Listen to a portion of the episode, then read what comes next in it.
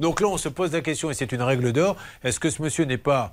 Ça serait plutôt de l'escroquerie, de l'abus de confiance, puisque le mode opératoire est toujours le même je te vends une prestation photo, vidéo, album, photo retouchée, je n'envoie que la pellicule comme ça, enfin la pellicule, ça la, la, clé USB avec les photos. Ce serait plutôt de l'escroquerie, Julien, que de l'abus de confiance. Ceci dit, on peut espérer qu'on est encore dans quelqu'un qui ne, respecte pas ses obligations administratives. On rappelle, Julien, qu'en outre, il n'y a même pas de devis, il n'y a pas de description de ce qu'il y a exactement. Et là, c'est vrai que ça peut nous faire peur, ça peut nous faire basculer dans quelque chose de pénal, puisqu'il pourrait essayer de se en disant que eh la prestation a été exécutée en donnant juste ces photos brutes.